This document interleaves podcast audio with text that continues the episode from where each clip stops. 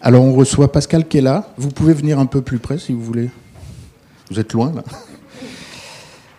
On reçoit Pascal qui est là. Merci à Pascal d'avoir accepté mon invitation euh, en, très peu de temps. Et j'aurais pu inviter, inviter, Pascal dans notre euh, séquence culture. On a décidé de, de, parler de futur parce que vous verrez que c'est un angle important de, de, ce que Pascal fait.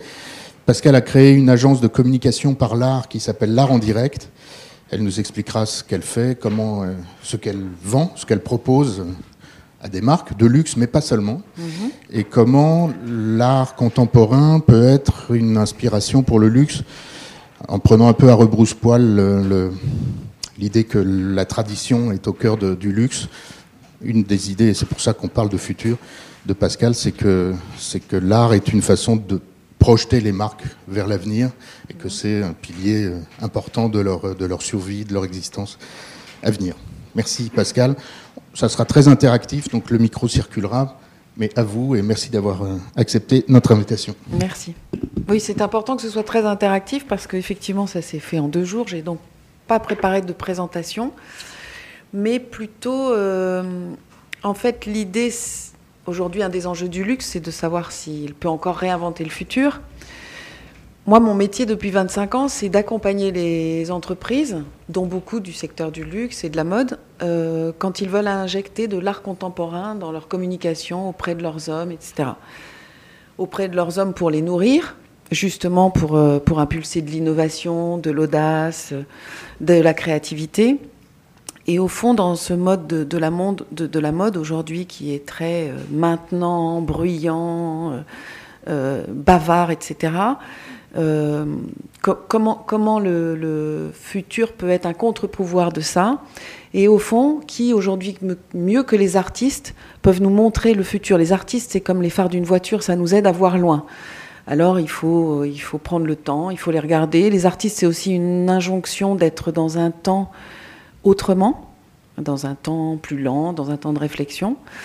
Et alors j'ai travaillé donc avec un cabinet de tendance, le cabinet de tendance Martine Le Herper, qui, a essayé de décrypter les différentes tendances aujourd'hui du futur et de la façon dont vivent les clients et les marques dont elles se montrent. Et j'avais pris en introduction euh, cette œuvre que vous avez peut-être vue au Palais de Tokyo de Taro Izumi. Taro Izumi, c'est un artiste japonais, un jeune artiste japonais, mais qui est déjà dans, énormément d'institutions.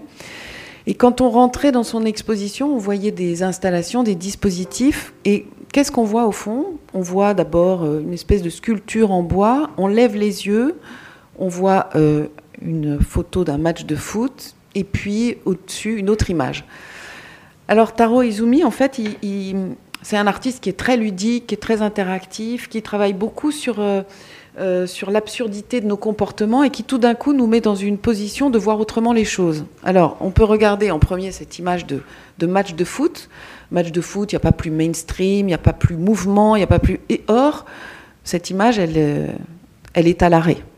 Elle est à l'arrêt, elle, elle, nous montre euh, des sportifs enfin en train de, d'arrêter, je pense, un penalty ou je sais pas, mais enfin voilà, le sportif qui est toujours en mouvement est à l'arrêt. Donc on a déjà une injonction de, lire autrement euh, ces images que l'on voit tous les jours. Et en baissant les yeux, on voit une sculpture une sculpture, une installation en bois magnifiquement faite. Là, on est vraiment dans les, pour moi, dans les codes du luxe parce qu'on est dans le savoir-faire, on est dans le détail.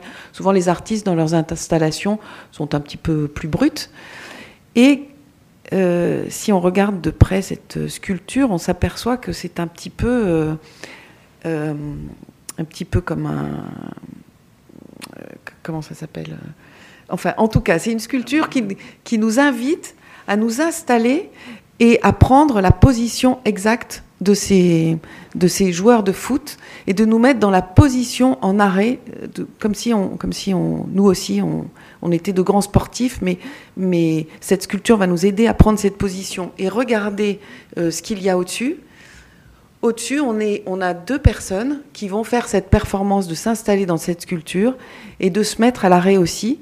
Sauf que contrairement à cette image de foot dont on pourrait imaginer qu'en vrai elle soit en mouvement, elle est à l'arrêt, eh bien on s'aperçoit en regardant plus haut que euh, c'est une vidéo et que c'est une proposition de nous arrêter, de méditer, de regarder les choses autrement. Et en regardant bien cette image, on voit euh, les feuilles des arbres qui faceillent, on voit une mèche de cheveux qui bouge, et on s'aperçoit qu'on n'est pas du tout dans l'image à l'arrêt, contrairement à ce qu'on pourrait croire, mais vraiment dans une, dans une vidéo et dans une injonction de voir le, le temps autrement.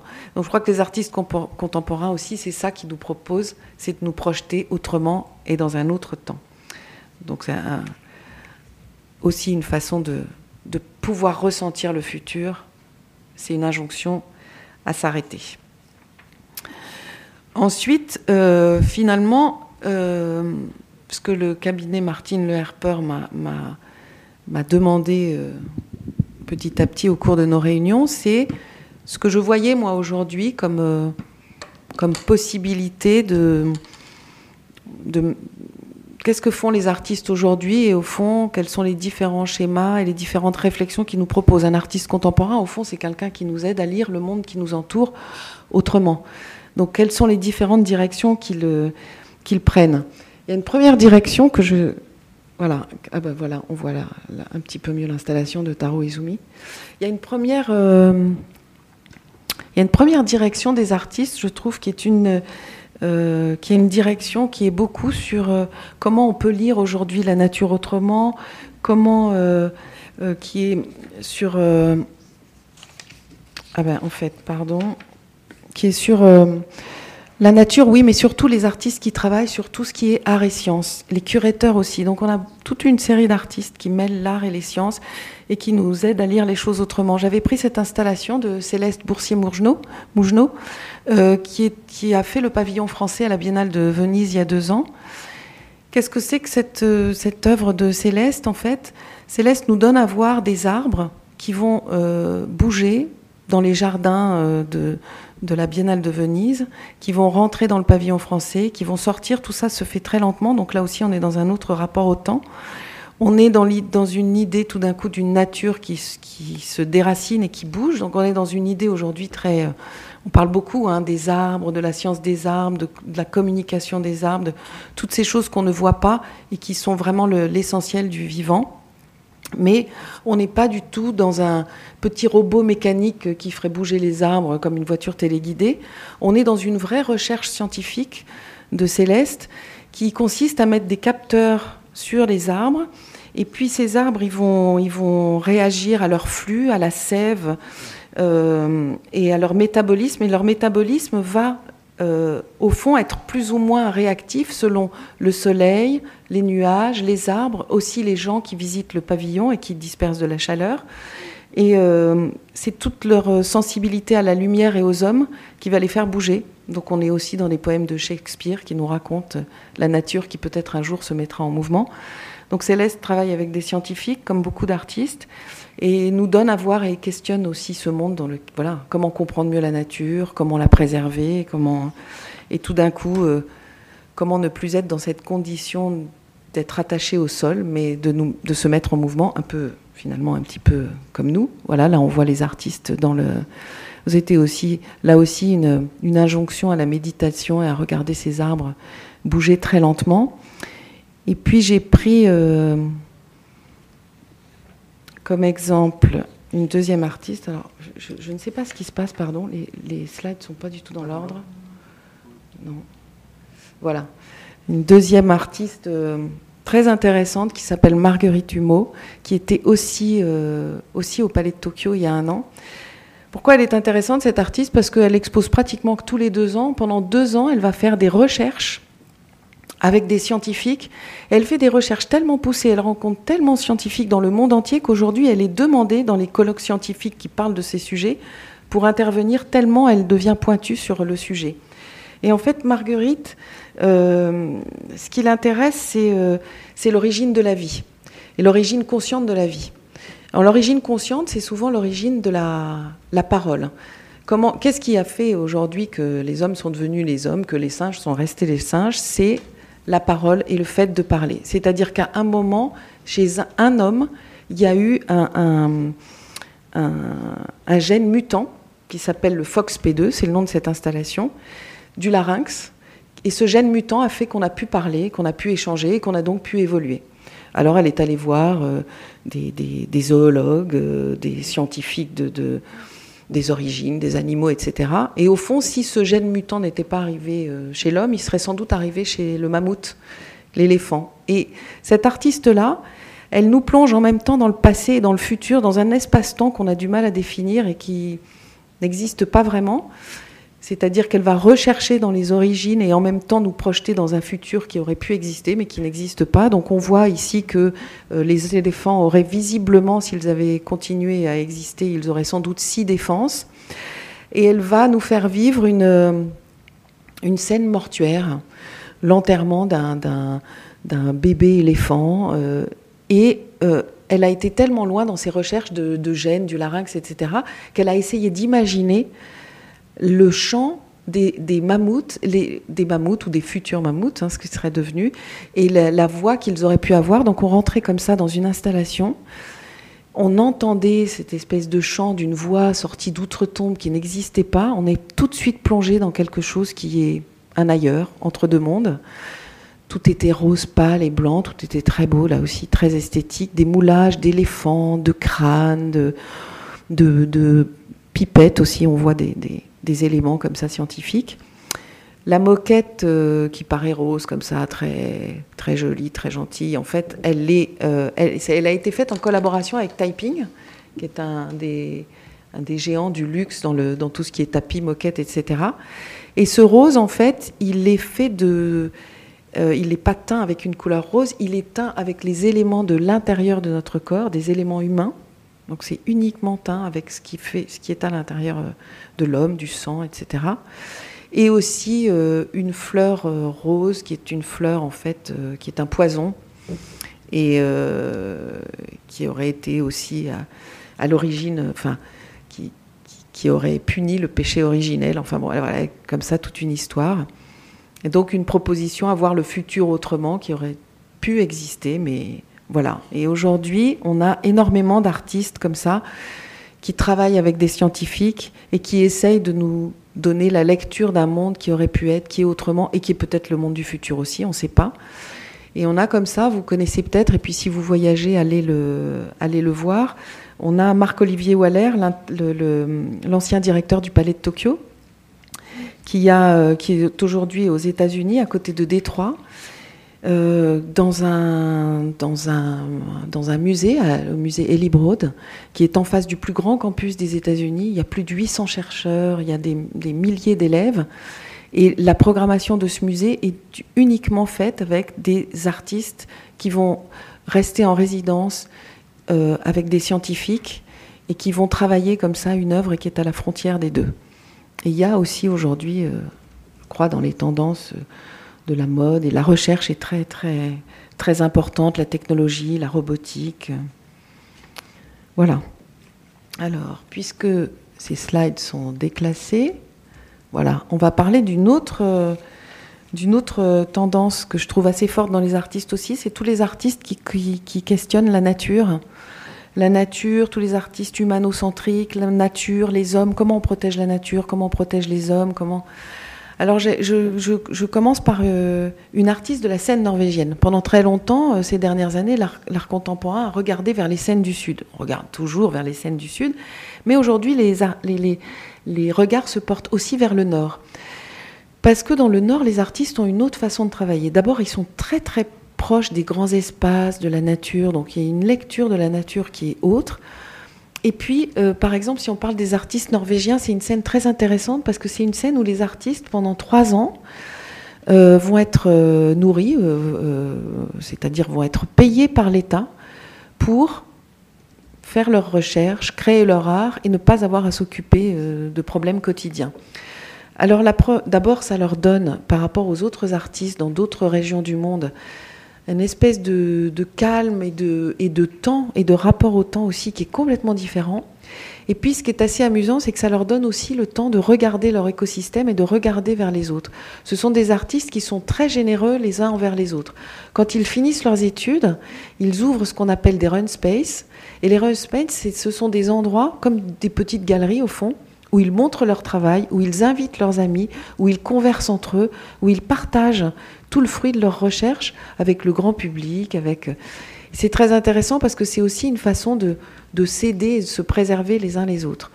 Euh, et d'enrichir aussi son métier parce que quand on ouvre un run space, on est obligé tout à la fois d'être un artiste, d'être un curateur, d'être un commissaire d'expo.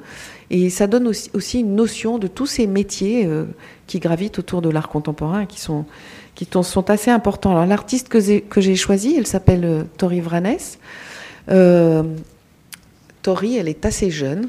Elle est déjà, elle aussi, demandée dans le monde entier. Et c'est un peu la maman d'un mouvement alors qu'elle a moins de 30 ans.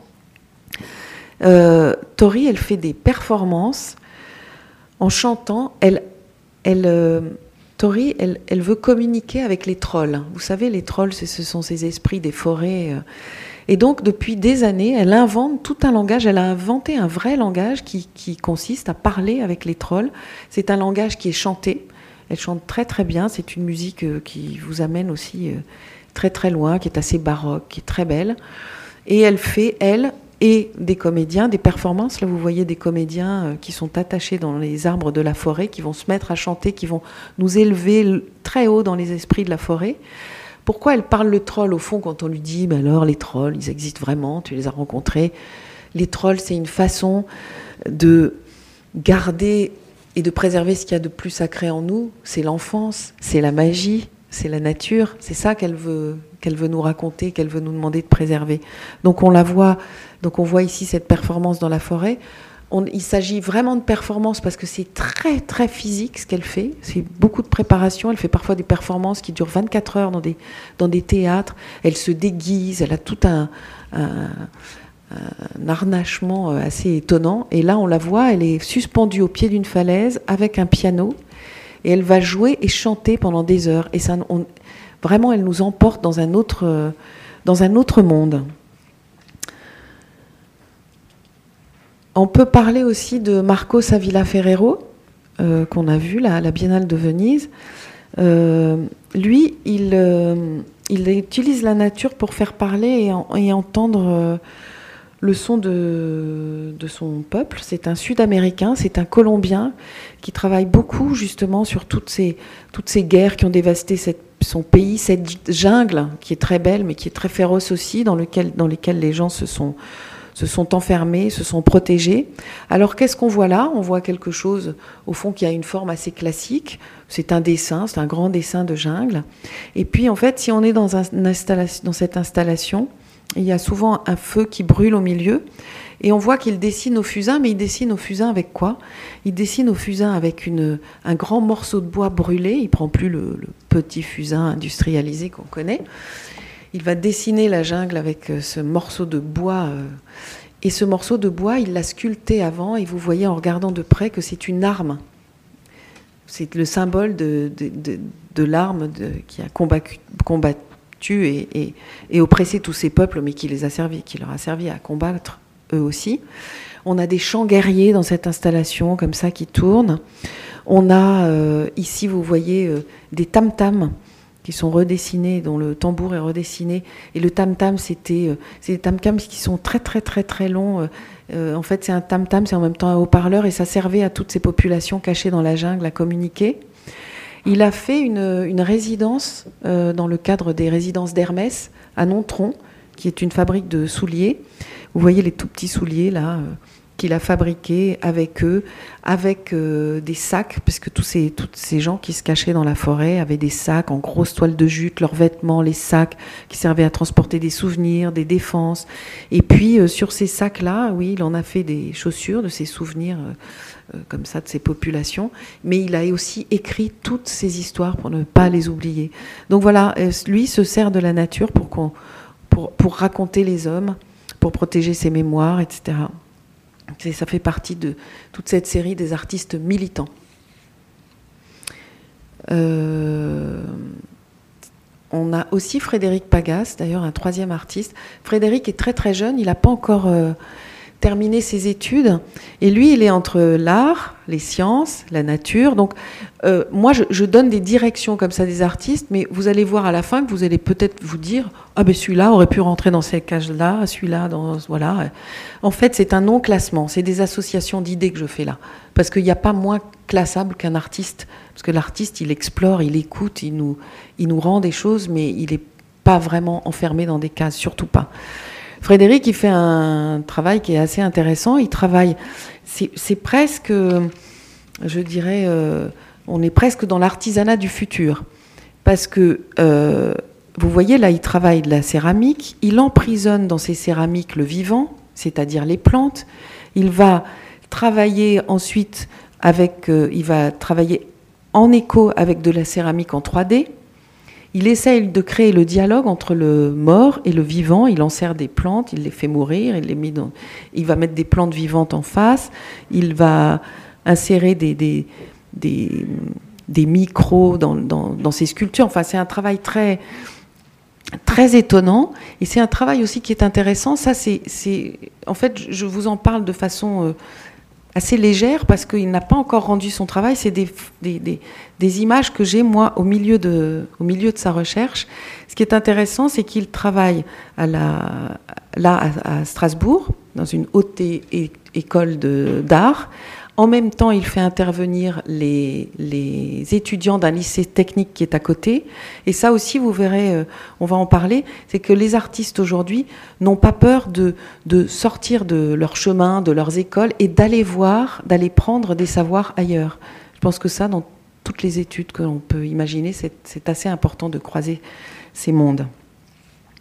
Donc voilà trois exemples sur... Euh, sur Vous avez des questions déjà sur ces deux Il y a quatre catégories différentes, mais où j'avance et puis après euh, on verra ce qui vous, ce qui vous inspire. Oui, je continue. Alors, euh, je dirais qu'il y a aussi tous ces artistes un peu, j'allais dire New Age, mais c'est pas complètement ça. C'est tous ces artistes qui revendiquent euh, qui revendiquent dans leur art euh, la beauté, euh, le merveilleux, la volupté, l'esthétisme. C'est assez amusant parce qu'on a aussi euh, aujourd'hui, par exemple, je rencontrais des journalistes qui sortaient d'une conférence de presse à Pompidou-Metz. En ce moment, il y a quelque chose de très beau qui se fait sur le jardin ou de la conférence de presse de la, Biennale de Venise et qui disaient c'est amusant parce qu'on retrouve aujourd'hui dans les conférences de presse, alors que ça a été honni pendant très longtemps, les mots beauté, euh, les mots esthétisme, les mots euh, voilà et qu'on a peut-être une autre. Les artistes ont aussi à nous apporter un peu de un peu de rêve, un peu de savoir, etc., à travers, euh, à travers cela. Cet artiste-là, il s'appelle Jacopo Baboni Chilingi. Oui? Ça serait la troisième direction. Oui, toute cette, toute, cette, toute cette direction sur le merveilleux, la volupté, l'esthétique, une autre façon de nous plonger dans des mondes un peu rêvés, mais qui nous font réfléchir aussi c'est tous les imaginaires, c'est aussi, euh, c'est aussi des artistes souvent qui travaillent sur le corps. Euh, Jacopo, en fait, c'est un artiste qui, c'est un, c'est un musicien, c'est un artiste qui est à, euh, c'est un artiste musicien au début, compositeur, musique contemporaine, qui a fait l'IRCAM, qui a reçu des décorations. Enfin, c'est vraiment un très très haut niveau de musique. Mais au fond, disait-il, ce qu'il me manque, c'est que la musique contemporaine, elle n'est pas accessible à tous. La musique contemporaine et l'école de la musique contemporaine est, souvent dans quelque chose qui est difficile, qui est...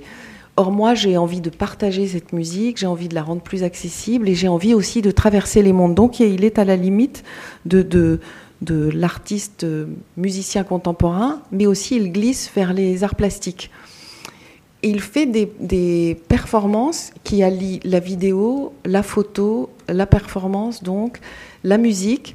C'est-à-dire qu'il va euh, travailler avec euh, des corps et il va écrire direct une musique sur ce, sur ce corps. Il va, il va inventer directement la musique. Ça veut dire quoi? Ça veut dire qu'on a pas droit à l'erreur, ou qu'au contraire, on a le droit à l'erreur, puisque quand on se trompe, quand on écrit une musique, voilà, s'il se trompe et qu'il est sur un cahier, il peut effacer, il peut recommencer. En performance et sur un corps, non. Et on va, euh, un quart d'heure après, pouvoir entendre cette musique. C'est quelque chose qui est très difficile à faire, il faut être extrêmement concentré, il faut que la musique soit audible aussi derrière, donc il faut la faire partager. Et... Euh, le monde du luxe regarde beaucoup son travail en ce moment. Je ne peux pas dire quoi et qui, mais vous, allez en entendre parler bientôt. et vous voyez qu'on a donc ces images de corps qui sont peints, qui, qui deviennent musique. C'est une façon aussi de, la musique quelque chose qui est censé rester dans le temps. Les grands compositeurs, en fait, laissent une trace, comme tous les grands artistes. Et là, c'est la trace du corps. Elle va être éphémère aussi, et en même temps, euh, elle va pouvoir rester par des enregistrements, sans doute. Et puis, il y a un autre artiste que j'aime beaucoup aussi, qui s'appelle Hans Opdebeck. Euh, alors lui, lui euh, il est dans des sculptures qui sont complètement immersives. Là, il nous propose la chambre d'un collectionneur, l'appartement d'un collectionneur. Donc on voit des sculptures, on voit une bibliothèque pour le savoir, on voit un piano pour la musique. Et c'est un décor qui est fait à échelle humaine. Donc on va se promener là-dedans. Lui, il est dans des expériences immersives, très sensuelles. On va, euh, alors là aussi, on est dans un savoir-faire extrême parce que tout ça est sculpté, tout ça est recouvert à la main de cendre. On voit euh, évidemment des références. Euh, aux vanités en peinture, des références à Vermeer, on voit et on se promène là aussi, on est dans un autre espace-temps, on ne sait pas si on est entre la vie, la mort. Euh, regardez aussi cette, cette, proposition qui nous fait à Toulouse, euh, au cloître des Jacobins, qui est une espèce de ville, on ne sait pas si c'est Pompéi, c'est les cendres, le sable, la lumière, et on va pouvoir se promener comme ça toujours dans ces installations qui nous propose quelque chose de très poétique, de très beau et de très référentiel aussi. Je trouve que c'est un artiste qui est assez intéressant. Et voilà, on a comme ça euh, une, une série d'artistes qui sont dans des œuvres assez jolies, qui nous émerveillent. Euh, voilà, c'est des mots qu'on n'avait pas forcément entendus depuis longtemps dans l'art contemporain. Une autre façon de, travailler le paysage. Et puis j'aurais bien travaillé sur une dernière euh, série d'artistes pour moi qui sont euh, les artistes qui voient leur art comme quelque chose qui crée du lien social, les artistes du collaboratif aussi. Euh, alors le premier artiste, c'est Xavier Veillant. Xavier Veillant, il est en ce moment à la Biennale de Venise. C'est lui qui fait le pavillon français. vous savez, la Biennale de Venise, c'est tous les pays qui, vont, qui se réunissent et qui montrent un artiste ou un, ou, un groupe d'artistes, mais c'est souvent un artiste qui, et les œuvres sont toutes absolument magnifiques, grandioses. Enfin, c'est un petit peu le concours de la, la plus belle œuvre, la plus incroyable, la plus futuriste, la plus visionnaire. Ben, en fait, Veillant, il a fait un truc qui est assez, assez incroyable. Il a dit finalement, au fond, moi, je ne vais pas créer une œuvre, je vais créer une invitation, une possibilité de collaborer, une possibilité de montrer la création contemporaine. Il a, euh, il a fait quand même un travail architectural absolument magnifique. Tout l'intérieur du pavillon, vous voyez, est recouvert de, de bois, de planches en bois. C'est vraiment très très beau. Et puis, euh, eh ben, il va casser les frontières. Il va inventer, il va inviter des musiciens, des paroliers. Euh, comme un studio, en fait, au fond. Il va les inviter euh, pendant un jour, deux jours, une heure, trois heures, à créer quelque chose en direct et à partager cet instant de création avec le public. Donc c'est comme un laboratoire, c'est une machine qui va s'alimenter de la création des autres. Et puis, euh, c'est aussi une possibilité d'avoir des choses très belles et des choses complètement ratées. Donc ça aussi, c'est une injonction à dire que on peut rater. C'est aussi ça qui fait, qui fait avancer. Je trouve qu'en France, c'est pas mal de dire ça parce qu'en France, on se donne pas beaucoup de possibilités de, à l'échec, de droit à l'échec. Euh, la participation du public, il y a cet esprit de, de métissage qui est très présent dans l'art contemporain, qu'on retrouve aussi euh, ici avec Xavier Veillant. Et c'est une voilà, c'est une, c'est une invitation, une disruption et c'est une collaboration et tous ces artistes qui collaborent avec d'autres. Euh, et c'est une vraie tendance aussi. Euh, vous voyez là l'architecture qui est très belle. Et le deuxième artiste j'avais, dont j'avais envie de vous parler, c'est Michael Landy. Euh, ça, c'est, c'est une. Et puis aussi, ça, ça, va vous donner un éclairage sur les temps forts. Donc, dans l'art contemporain, il y a ce temps fort qui est la Biennale de Venise, qui est tous les deux ans. Euh, et puis, il y a un autre temps fort qui s'appelle la documenta. C'est tous les cinq ans. Donc, un commissaire d'exposition qui travaille avec d'autres commissaires et qui a cinq, ans pour préparer, pour préparer cette, cette, cette, monstration de l'art contemporain. Ça se passe à Cassel parce que euh, Cassel, au sortir de la guerre, était une ville euh, complètement détruite et qui n'avait vraiment plus vraiment de devenir. Et, qui, l'Europe s'est posé la question de savoir si, grâce à la culture, on pouvait refaire vivre une ville. Ça a été le cas pour Cassel parce que c'est une tous les cinq ans c'est un des points la documenta le plus important de l'art contemporain. Donc il y a des centaines de milliers de personnes qui vont visiter euh, ce, moment-là. Et euh, le commissaire d'exposition euh, cette année s'est dit mais au fait aujourd'hui en Europe il y a une autre un autre pays qui est très mal et qui est, la Grèce on pourrait renouer avec les origines de la documenta en faisant quelque chose à Cassel, mais aussi en Grèce. Donc il y a une pré-documenta qui s'est passée là à Athènes. C'est ça que je vous montre. il y avait cette installation de Michael Landi qui est resté à Athènes pendant, plusieurs mois, pendant quatre ou cinq mois, et qui a travaillé avec les habitants, euh, qui a euh, repris des phrases, des mots qu'il avait entendus, qui les a fait travailler. Vous voyez ce que vous voyez là, c'est une école abandonnée il a travaillé uniquement dans des codes bleus et blancs, qui sont les codes de la Grèce au fond, et sur des, sur des dessins euh, qu'il a récupérés dans la rue, qu'il a retravaillé avec les gens. Et tout, le travail de cet artiste est un travail à chaque fois sur le territoire. Il investit un territoire, il rencontre les gens, il les fait travailler sur, euh, un thème. Ce sont ces artistes euh, qui sont très intéressants parce que c'est vrai que l'art, c'est aussi une façon de créer du lien social. C'est aussi pour ça que nos villes ne pourraient pas vivre sans artistes. Mais encore plus aujourd'hui, on revendique autre chose que de montrer des œuvres d'art, mais plutôt des temps de réflexion avec, euh, avec des gens. Donc voilà, quatre, euh, quatre directions aujourd'hui, moi, que je vois. Il pourrait, il pourrait y en avoir plus. J'aurais pu mettre plus d'artistes. Mais voilà peut-être de quoi déjà vous faire euh, réagir. Merci. Donc, ce que j'ai oublié de dire, c'est qu'effectivement, on s'est connu dans cette conférence avec le cabinet de, Martine Lerper, et merci de revenir pour que nos étudiants en profitent aussi. Mmh. à partir de, tout ce que vous voyez, des, typologies, des, pistes que vous dessinez, qu'est-ce que vous ensuite euh, vendez et à qui? Comment ça se transforme puisque vous êtes une agence de communication Par l'art, par l'art contemporain. L'articulation avec le, alors déjà, je ne vends pas du tout ça, ça c'est ce que je ressens. Ce que vous voyez, c'est ce qui nous intéressait le plus, évidemment. Mais après, si on peut parler de l'articulation avec le... en fait, dans, alors nous, notre agence, elle a été créée il y a 25 ans. On fait le lien entre le monde économique et le monde de l'art contemporain. Moi, j'ai toujours pensé que les artistes pouvaient sauver le monde, donc, euh, et que le monde économique pouvait s'enrichir de la vision des artistes, mais que les artistes aussi pouvaient s'enrichir de ce monde économique est une proposition pour eux de, diffuser leur art autrement, peut-être à travers des gens qui passeraient pas la porte d'une galerie, qui estiment que l'art contemporain c'est pas pour eux parce qu'ils savent pas. Bon, l'art contemporain c'est pour tout le monde, il faut juste oser poser les questions. Donc moi j'ai décidé de, faire le lien entre ces deux mondes. Ça veut dire que je dois avoir une expertise parfaite du monde de l'entreprise, de comprendre ses enjeux, pourquoi, comment, comment on peut enrichir ces entreprises, ces hommes, sa com, euh, etc. Mais que je dois aussi avoir une expertise de ce qui se passe dans le monde de l'art. Voilà pourquoi vous m'entendez parler de la Biennale de Venise ou de Cassel. Je suis obligée aussi d'être un petit peu partout et de comprendre ce qui se passe, sans être une historienne d'art non plus. Donc là, je vous fais partager un feeling de... très personnel. Est-ce que je vais euh, retrouver ces artistes dans ce que je propose aux entreprises ou pas? Je ne sais pas, parce qu'à chaque fois, c'est différent.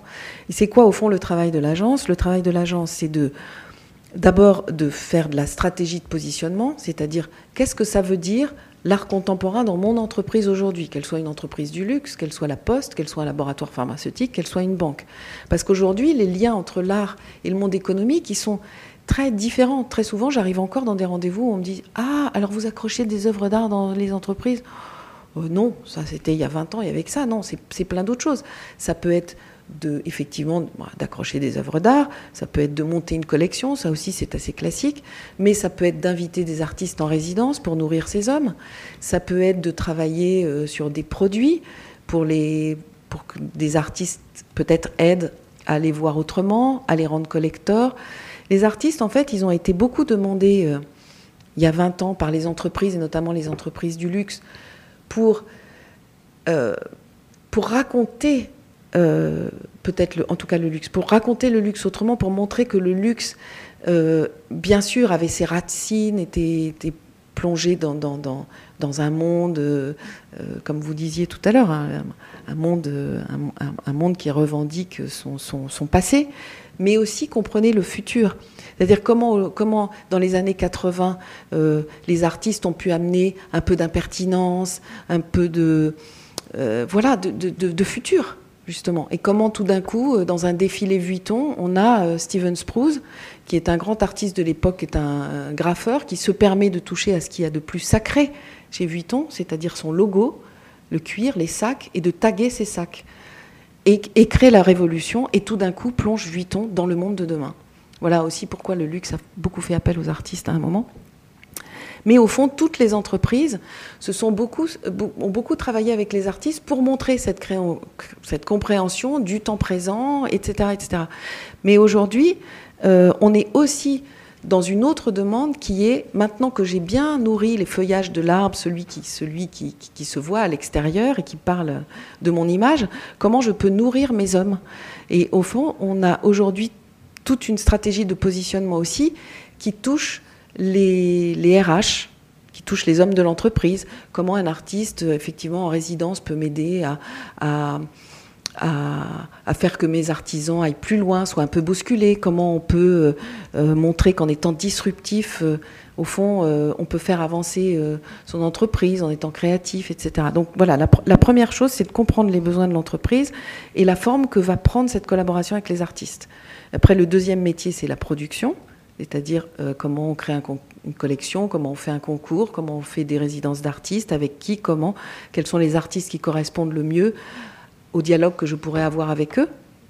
Est-ce que c'est un artiste conceptuel? Est-ce que c'est un graffeur? Est-ce que c'est la peinture? Enfin voilà, comp comprendre avec qui et comment on peut travailler et mettre tous ces, toutes ces productions en place. Et puis notre troisième métier, c'est le, le faire savoir. Je dirais après le savoir-faire, c'est comment on comment on partage, comment on parle au grand public de ces relations qu'on a avec les artistes, comment on communique, mais aussi quand on est une fondation, comment on communique en interne à ces hommes et on ne reste pas euh, perché dans je suis l'art contemporain, le sachant, la fondation et comment on nourrit ces hommes.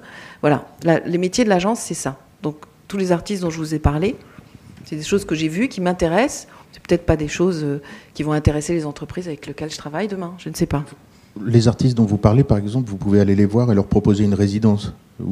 Bien sûr. Et, et, vous avez quelques exemples de, de sans révéler de choses, enfin, plus, disons, parlons euh, plutôt bah, de, vous... de, de, sujets anciens. Oui. Leslie.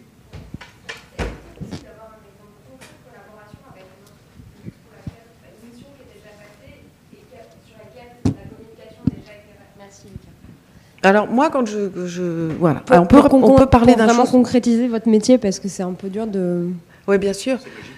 Alors, par exemple, on a la Fondation Hermès qui fait des choses absolument magnifiques depuis des années. En fait, la Fondation Hermès invite des artistes à, s'installer. Donc c'est ça, être en résidence, c'est s'installer au cœur même de l'entreprise, en tout cas des unités de production qu'il fasse du cuir, qu'il fasse euh, euh, du cristal. Là, on a vu tout à l'heure avec euh, les souliers à Nontron.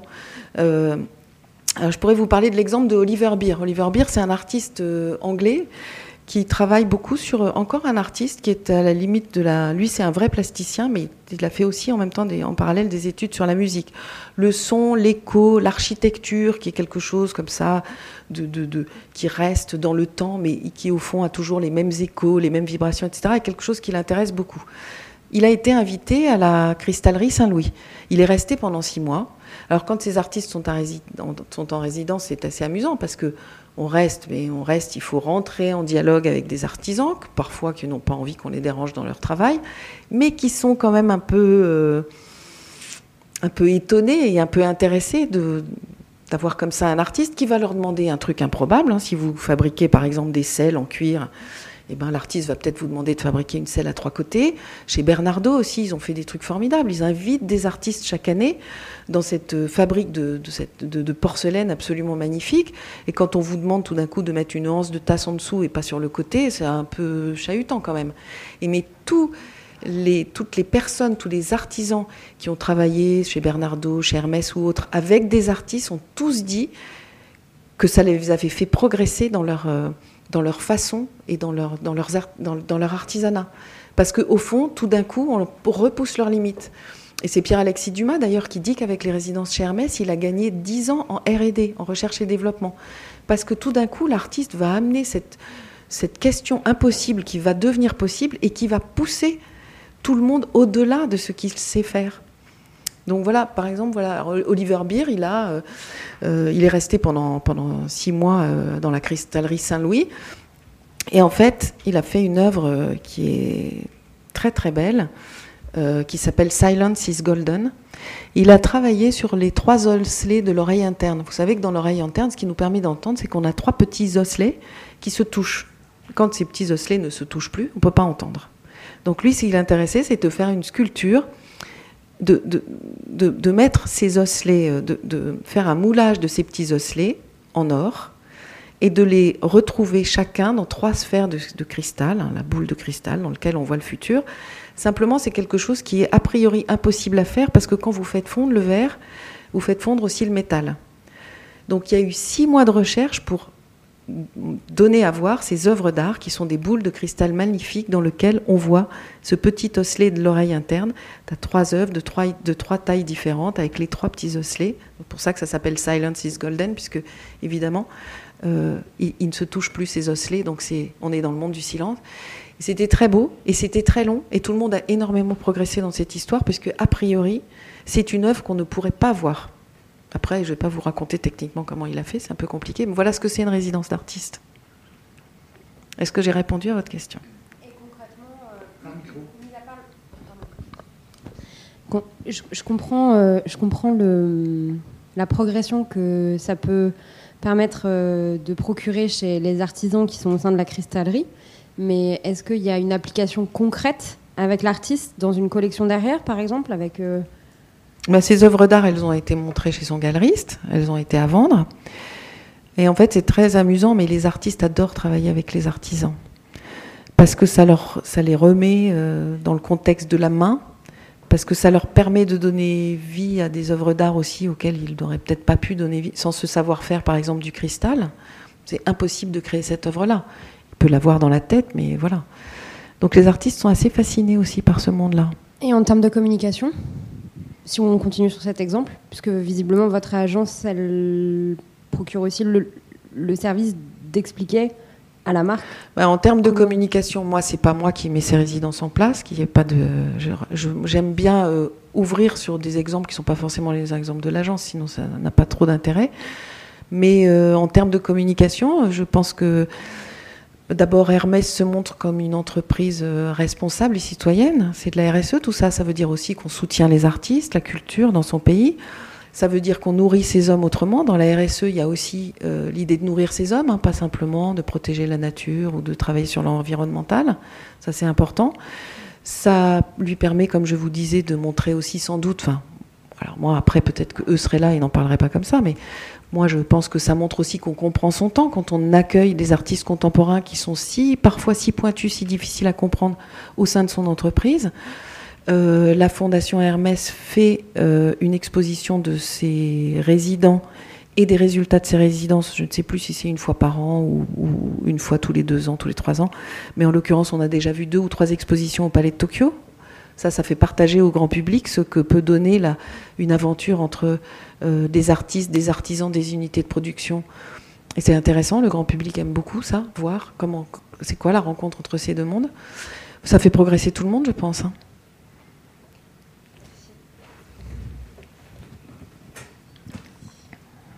Bonjour. Euh, je me demandais comment vous choisissiez vos artistes. Où est-ce que, est que vous les trouviez? Est-ce que euh, entre des artistes très très jeunes et d'autres plus expérimentés ou plus installés, enfin, comment est-ce que vous opérez un choix? Alors d'abord, le premier travail que je fais et qui n'est pas facile à faire, c'est d'interviewer l'entreprise, de faire accoucher l'entreprise de ses idées. Parce que vous savez, quand on, quand on parle d'art, euh, certains ont des images dans la tête, d'autres d'autres. Donc il faut bien comprendre la problématique, il faut bien comprendre ce que l'entreprise attend de cette collaboration. Il faut bien comprendre aussi quand on va chercher les artistes ce qui peut les intéresser à un moment de leur processus de création. Parce que quand, vous me disiez tout à l'heure, euh, alors ces artistes-là, ils pourraient faire une résidence et tout. Euh, oui, je, peux leur proposer, ce sont des êtres humains comme vous et moi. Mais je ne sais pas si ça correspondrait euh, à leur réflexion du moment, à leur temps. Enfin bon, donc, donc voilà, déjà, il faut que les deux soient d'accord.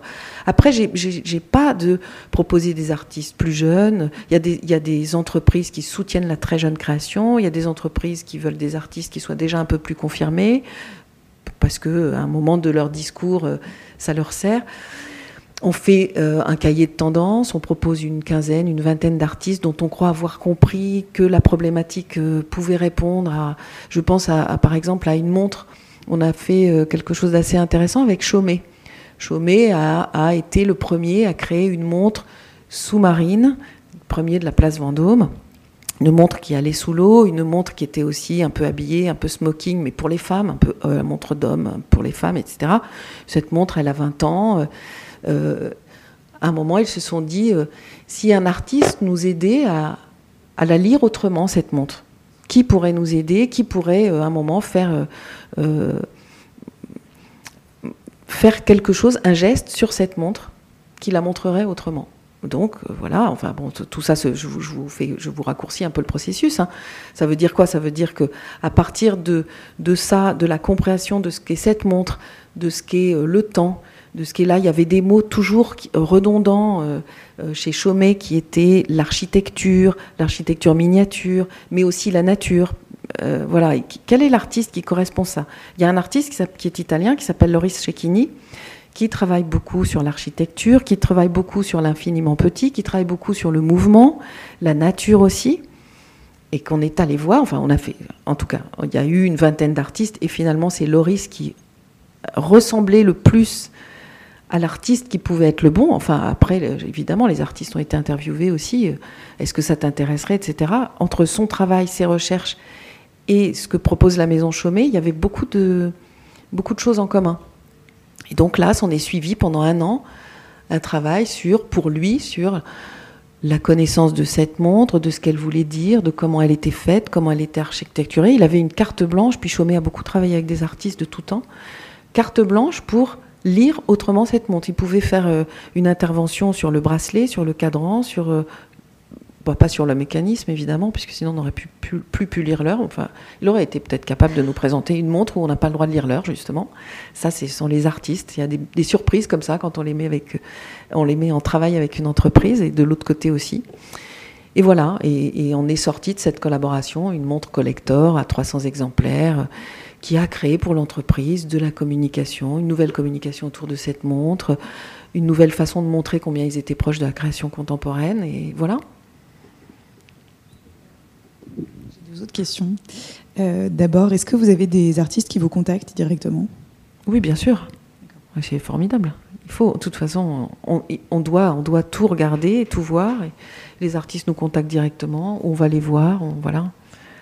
Après, euh, aujourd'hui, il y a un marché tellement mondial, il y a des scènes absolument partout, vous voyez bien que les, scènes africaines sont en train d'émerger aussi, etc., qu'il faudrait 10 vies d'agence pour tout connaître. Donc euh, je fais aussi appel à des curateurs professionnels, voilà, il y a comme ça tout un écosystème qui gravite autour de ce conseil qui est important. Et ma dernière question, c'était simplement, euh, j'aimerais bien avoir votre avis sur euh, ce médium qui est de plus en plus utilisé aujourd'hui, qui est la vidéo. Et est-ce que vous voyez des entreprises qui, euh, qui arrivent à collaborer avec des artistes, euh, des vidéastes, justement? Mais euh, Oui, parce que c'est une autre façon de voir le film, en tout cas de le signer. Vuitton a signé des films avec, avec des artistes. c'est un médium qui n'est pas facile dans les collections, je vois, parce que c'est assez intrusif. Par exemple, la Société Générale a une très belle collection d'artistes contemporains depuis plus, de 20 ans, qu'elle nourrit, qu'elle achète, elle commande, etc. Et la vidéo, euh, à un moment, la question s'était posée sur la vidéo. C'est une collection qui est uniquement faite pour les salariés, donc qui est absolument partout dans l'entreprise. C'est une très belle collection parce qu'elle est faite pour leurs hommes, justement. Et euh, il a été décidé qu'il était difficile de travailler, mais c'est peut-être pas figé dans le marbre hein, à l'époque, difficile de travailler avec des artistes de la vidéo parce que une œuvre d'art, vous avez le choix de passer devant, de la voir, de vous arrêter cinq minutes, une heure. C'est aussi ça hein, quand on se promène dans un musée. L'œuvre d'art nous donne le choix de, de, regarder ou pas. Et de... La vidéo, c'est plus intrusif. C'est quelque chose qui bouge, qui est tout le temps en mouvement, etc. Et, donc, euh, il n'était pas question que ce soit trop intrusif pour les, pour les hommes de l'entreprise. Donc voilà, c'est la seule limite que je verrais, moi, mais. Euh, mais je trouve ça formidable que les artistes, euh, que les entreprises aient, envie de travailler avec des artistes de la vidéo. Oui, c'est pas un médium qui est euh, oni. La collection Netflix, la vidéo est très présente aussi. Alors après, euh, après dans la vidéo, c'est pareil. Il y en a qui préfèrent des choses très esthétiques, d'autres qui vont rentrer dans les vidéastes qui nous, qui nous chahutent sur des questions plus politiques, euh, phénomènes de société, etc.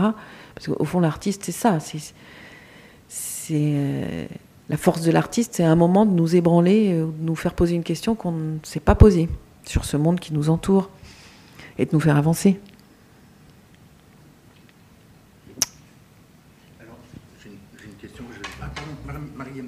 Oui. Euh, et bonjour. bonjour. Euh, ce sont les entreprises qui viennent vers vous ou c'est vous qui allez vers les entreprises pour leur proposer des collaborations? ben, Aujourd'hui, au bout de 25 ans, c'est les entreprises qui viennent, mais il a fallu, oui, bien sûr, il a fallu aller les chercher. Il a fallu les convaincre surtout. C'est parce que nous, dans les, dans les grandes autoroutes de la communication, on est un petit, une petite route qui propose autrement, de communiquer autrement. Et, et voilà, il n'y a pas d'achat média, il n'y a pas de. Mais heureusement, c'est de plus en plus entendu.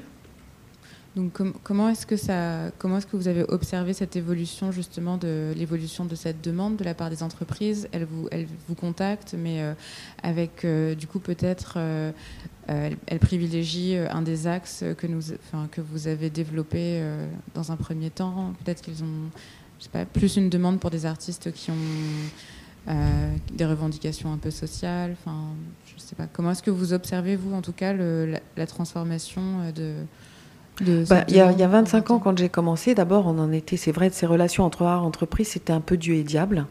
On en était au degré, euh, pas zéro, mais un. C'était effectivement juste. Il y avait des gens qui louaient des, des, œuvres d'art pour les entreprises. Et puis, il y avait le mécénat avec un logo en bas d'une affiche. Mais voilà, il n'y avait pas beaucoup de dialogue. Et il y avait des gens qui tenaient pas à ce que ce dialogue euh, s'installe. Voilà. Aujourd'hui, c'est rentré dans les mœurs. C'est plus. Alors, on n'est pas on n'est pas encore euh, aussi euh, décomplexé et ouvert que les, anglo-saxons. Mais bon, voilà, ça bouge, ça bouge. Je vous disais, moi j'ai remarqué déjà ce changement où on passe de la communication externe à la communication interne. On nourrit ces hommes. Ça ne veut pas dire que l'image et l'externe n'existent plus. Mais en tout cas, ce pour lequel je me suis longtemps battue, que ça rentre à l'intérieur de l'entreprise, ça, voilà, ça arrive aussi. Je trouve que du coup, on est, ben, vous le voyez dans les journaux, il n'y a pas une semaine qui ne parle pas d'une collaboration entre une entreprise et un artiste, surtout dans le, dans le luxe, dans la mode, etc. Euh, donc ça donne quoi pour moi? C'est sympa parce que ça donne des entreprises qui sont plus matures, qui ont compris d'abord qu'elles devaient rendre à l'artiste ce qu'il lui apporte ça veut dire qu'effectivement, il y a une collaboration, il y a, une recherche qui est plus mature, avec vraiment cette, idée de chercher pourquoi, pourquoi on a besoin de l'artiste et comment ça peut être quelque chose de réussi, c'est-à-dire qu'il faut que ça vous corresponde, c'est pas juste un truc comme ça pour rire, il faut éviter que ce soit événementiel, il faut essayer de, de rentrer dans l'engagement et de créer des rendez-vous, etc. Parce que le grand public n'est pas dupe, il voit tout de suite si c'est quelque chose de réel, de vrai, ou si c'est quelque chose, voilà, juste pour faire un grand splash. Euh. Et puis, euh, rendre à l'artiste ce qu'on reçoit, c'est aussi cette idée de dire que quand on met un dans la collaboration avec un artiste, on met un dans la communication, parce que pour l'artiste, c'est quelque chose qui lui permet, encore une fois, de, aussi d'être dans d'autres réseaux de diffusion, si euh, vous en parlez pas, si vous aidez pas l'artiste à communiquer là-dessus, non plus, c'est qu'il y a la moitié de l'histoire qui n'est pas bonne. Dans les collections aujourd'hui, la Fondation Colas, par exemple, qui achète 15 œuvres, euh, qui soutient la peinture depuis 25 ans, qui achète chaque année euh, à l'aveugle, en carte blanche, 15 œuvres d'artistes peintres sur 400 qui ont proposé leur dossier, a à cœur de de faire une lettre trimestrielle pour raconter ce que font ces artistes, d'inviter euh, euh, les journalistes euh, et des collectionneurs ou autres dans les ateliers des artistes. Enfin, à cœur de ne pas faire que collectionner, c'est aussi une collection qui est uniquement faite pour les hommes de l'entreprise et qui circule partout dans le monde. N'importe qui qui travaille dans le groupe Colas peut dire ah, Moi, j'ai vu que vous aviez acheté cette toile, je l'aime beaucoup, je l'aimerais pour mon bureau. Mais aussi, voilà, d'aider les artistes à, communiquer plus, à montrer leur leur travail. C'est important, ça aussi. Il y avait quoi Il y avait plusieurs questions dans votre question. Oui, non, mais c'est. Vous avez plutôt répondu, Oui. Non, mais c'est vrai, il y a plus de maturité dans ces, dans ces relations entre, entre l'entreprise et l'art. Formidable. Donc on arrive à faire des choses encore plus intéressantes qu'il y a 25 ans. Caroline. Bonjour, euh, moi j'ai une question par rapport euh, à la place de votre agence et comment vous pensez en fait votre euh, comment vous pensez votre travail par rapport à l'articulation justement entre les entreprises et les musées directement qui ont besoin justement du mécénat? Est-ce que les entreprises avec lesquelles vous travaillez parfois vous les poussez à faire du mécénat justement pour les musées? Ben, y y a parfois c'est très judicieux, souvent parce que ça donne un côté institutionnel, ça pose aussi l'histoire. Donc moi je parle toujours d'un triangle vertueux qui, à mes entreprises, qui est une institution, un artiste, une entreprise. Et là, je pense qu'on est dans quelque chose d'assez, vertueux parce qu'on continue euh, cette idée d'entreprise citoyenne qui soutient la culture, mais à travers ses artistes, mais aussi à travers ses institutions. Euh, parce que ça donne euh, une légitimité, un certain poids à un moment. Je pense aux entreprises et donc je parle toujours, je leur parle toujours de, oui, de ce triangle vertueux. Alors après, il y en a non, il y en a pour qui c'est pas important et qui veulent pas, et puis il y en a d'autres euh, sur lesquels on essaye de construire justement un équilibre euh, entre ces trois entités que je trouve intéressantes. On va avoir des lectures différentes.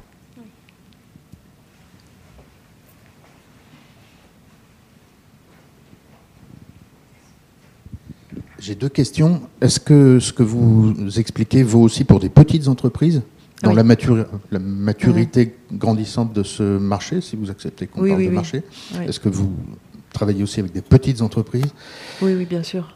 Il n'y a pas que les grandes. Question. Dans, mon site, il n'y a, a, a, que les grandes du CAC 40, mais parce que voilà, c'est une façon de. On sait que les entreprises, ces entreprises-là, tout le monde les connaît, la Société Générale, etc. etc.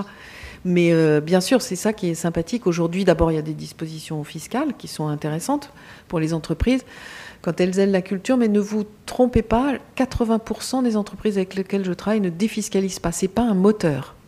C'est souvent un moteur qui vient après. Euh, parce que tout d'un coup, on se dit, euh, bon, bah, si vraiment, c'est-à-dire quand les entreprises sont engagées, qu'il y a une promesse comme ça de continuer d'année en année, de soutenir vraiment, etc., on se pose la question du véhicule fiscal et juridique. Est-ce qu'on monte une, un fonds de dotation? Est-ce qu'on monte une fondation? Donc ça, c'est important. Puis ça donne un côté statutaire et ça montre aussi l'engagement. Mais dans 80% des cas, on n'est pas dans de la défiscalisation du tout. On est dans, on nourrit sa communication autrement. Euh, c'est cet imaginaire de l'entreprise qui est non palpable. C'est pareil. Alors quand on commence à me parler de ROI, mais c'est pas facile le ROI quand on fait cette, cette aventure avec un artiste. Mais il n'y a pas que le ROI dans la vie d'une entreprise, heureusement. Justement. Et il y a des petites, oui des petites et des grandes. Il y a un truc très marrant, très amusant, c'est euh, la collection, la collection d'entreprises qui fait partie de ces différents euh, croisements entre l'art et l'entreprise. C'est très amusant parce qu'avant, les entreprises ne se permettaient de parler de collection que quand elles avaient un certain nombre d'heures, quand on pouvait comme ça avoir un statut de collectionneur, etc. Aujourd'hui, on voit des petites entreprises qui achètent deux, trois œuvres par an, qui sont sur la scène émergente, qui ont des petits budgets, mais qui ont tout de suite compris qu'elles pouvaient s'autoriser à dire qu'elles collectionnaient, puisqu'elles sont engagées d'année en année, qu'elles accrochaient leurs œuvres d'art et qu'elles le faisaient partager à leurs salariés, ce qui n'était pas forcément le, sous très souvent, euh, il y a 20 ans, les entreprises achetaient des œuvres d'art, ils les accrochaient et puis basta. Non, aujourd'hui, on invite aussi un artiste qu'on vient d'acheter à expliquer ce que c'est. Voilà. Et donc, il y a une autre façon de voir la collection qui commence dès tout petit. J'ai des entreprises de 20 personnes qui sont déjà dans cette idée. Peut-être pour finir, euh, n'hésitez pas de toute façon, mais on s'approche de, l'heure. Euh, vous parlez de communication, mais vous parlez aussi de beaucoup de RH, de stratégie, mmh. de R&D. Donc, euh, est-ce que vous pouvez nous aider à comprendre la portée de tout ça? Enfin, on a bien compris qu'il y avait plusieurs portées, mhm. mais au fond, on est, on est dans autre chose que la communication. C'est-à-dire? C'est-à-dire que beaucoup de choses que vous faites ou que font les entreprises en la matière ne sont pas forcément communiquées, notamment ce qui se passe en interne. Oui, oui, tout à fait. Et donc, euh, et vous avez cité euh, Pierre-Alexis Dumas propos de, de l'art comme, comme investissement euh, d'avenir. comme les 10 ans qu'il avait gagné en R&D. Voilà, c'est pas de la com. Oui, oui, c'est autre chose et c'est ça, si on peut revenir là-dessus. Oui, parce que dans ma tête, il y a comme externe, communication externe et communication interne. La communication interne, euh, c'est de nourrir ces hommes euh, autrement, en dehors des codes de l'entreprise, de les faire grandir. Et, c'est tout ce qui est aujourd'hui obligatoire et c'est formidable. C'est tout ce qui est le bien-être au travail, c'est tout ce qui est, euh, oui, voilà, faire grandir ces hommes autrement, en dehors des codes. L'art la culture amène énormément dans ce prisme-là. Effectivement, c'est pas de la communication. Ça va pas être un outil qui va raconter l'imaginaire de l'entreprise. Mais comme aujourd'hui, avec les réseaux sociaux, etc., au fond, les premiers communicants de l'entreprise, ce sont ces hommes vous allez voir, il y a un séminaire qui se passe à Berlin pour telle entreprise, tac, tac, ça tweet direct, ça partage sur Facebook, etc. Euh, finalement, au fond, ça rejaillit aussi par là. Mais vous avez raison, c'est les hommes, l'image. Alors effectivement, c'est pas que pour l'image de l'entreprise. Ça dépasse. Mais moi, je pense que l'art peut enrichir tous les prismes de l'entreprise, à tout moment. Peut-être pour finir, euh, est-ce qu'il y a beaucoup d'acteurs comme vous à Paris? On en connaît au moins une j'avais fait venir Sabine Pinaton, que vous connaissez peut-être, qui fait, qui fait euh, la même, chose que vous, avec sûrement plein de nuances, mais, plutôt toute seule, ou en tout cas projet par projet. Mais est-ce qu'il y a. Oui, je connais pas. Est-ce qu'il y, est qu'il y a. Il y a. Il y a euh, un, écosystème? Bah, J'espère, j'espère, parce que moi, ça fait 25 ans, j'aimerais bien passer le flambeau. parce que je trouve qu'il y a encore tout à faire. Tous les jours, je le vois, les projets sont toujours différents, etc. Je pense que malheureusement, on est les seuls à proposer comme ça une vision qui va de la stratégie. Il y a des entreprises, euh, il y a des, communicants, des agences de com qui ont compris quand même que la correction contemporaine pouvait être euh, une chose merveilleuse à proposer à leurs clients. À une époque où on, où on dit mais est-ce qu'on n'est pas un peu répétitif? Est-ce que c'est pas est-ce que les agences de com ce ne sont pas que des recettes? Voilà. Donc il y a, y a, ça. Il y a des dans mon métier il y a aussi des, des, entreprises de production artistique. Et d'ailleurs moi il y a un moment quand la production est trop importante, euh, je travaille avec des agences de production artistique. Il y a des agences de communication, presse, spécialisés dans la culture. C'est aussi pour ça qu'à un moment, les gens viennent nous chercher, parce qu'ils ne savent pas comment parler au monde de la culture, même quand ils ont des, services de presse très performants. Euh, mais il n'y a, pas de, y a pas, je crois, il n'y a pas d'agence globale, au fond. Il y a des, curateurs ou des agents d'artistes. Je crois, mais euh, moi, je, pense qu'un un, un, marché et un écosystème est bien portant, va vite et est intéressant quand il y a de la concurrence. Voilà, je pense qu'il faut travailler avec, pas contre, il faut faire émerger. Mais voilà.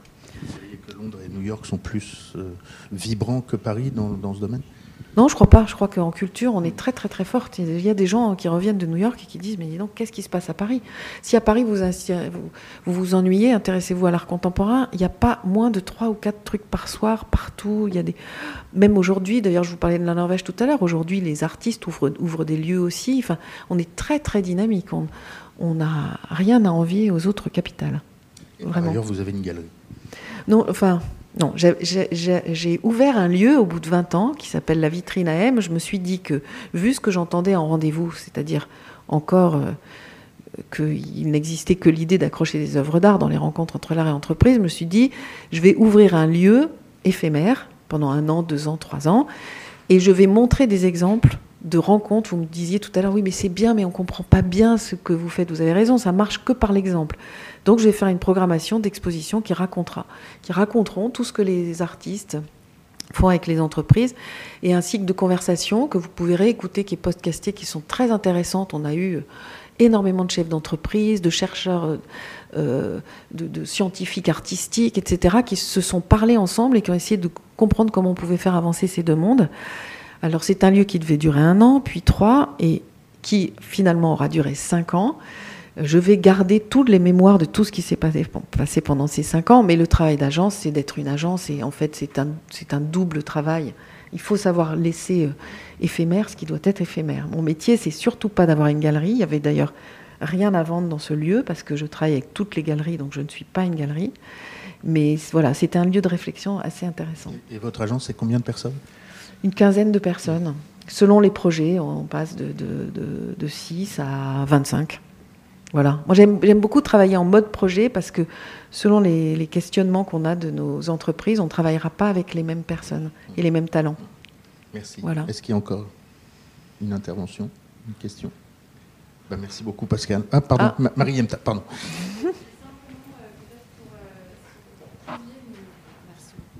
nous préciser, mais c'est vraiment une question un peu bête, euh, la distinction entre un commissaire d'exposition, un curateur et euh, un agent d'artiste, enfin, vraiment pour faire pour catégoriser un petit peu. Le, le commissaire d'exposition et le curateur, pour moi, c'est la même chose, mais peut-être, euh, peut-être euh, d'aucuns me diraient le contraire, mais c'est la même chose. C'est quelqu'un qui, qui va réfléchir à un thème d'exposition, qui va trouver les artistes, qui va les accompagner jusqu'à l'exposition. C'est quelqu'un qui pense comment montrer l'art, ou comment montrer. C'est un curateur d'ailleurs, ou un commissaire d'exposition peut faire une exposition avec un seul artiste. Mais en tout cas, de bout en bout, de, de de la pensée, de raconter l'exposition, ce qui s'y passe, comment, d'aider l'artiste à la, à la créer, parfois à trouver aussi des gens qui peuvent l'aider. Tandis que un agent d'artiste, c'est je dirais que c'est presque une galerie sans galerie. Un agent d'artiste va prendre un artiste et va l'aider dans sa carrière. Un curateur ou un commissaire d'expo, il est là pour faire une exposition, questionner l'exposition et la montrer. Alors que l'agent d'artiste, il va aider la carrière d'un artiste. Il va l'aider à grandir ses réseaux, euh, à comprendre qui il est. Il va peut-être faire un peu de direction artistique aussi. Enfin voilà. Merci beaucoup Pascal. Merci de m'avoir invité. Merci.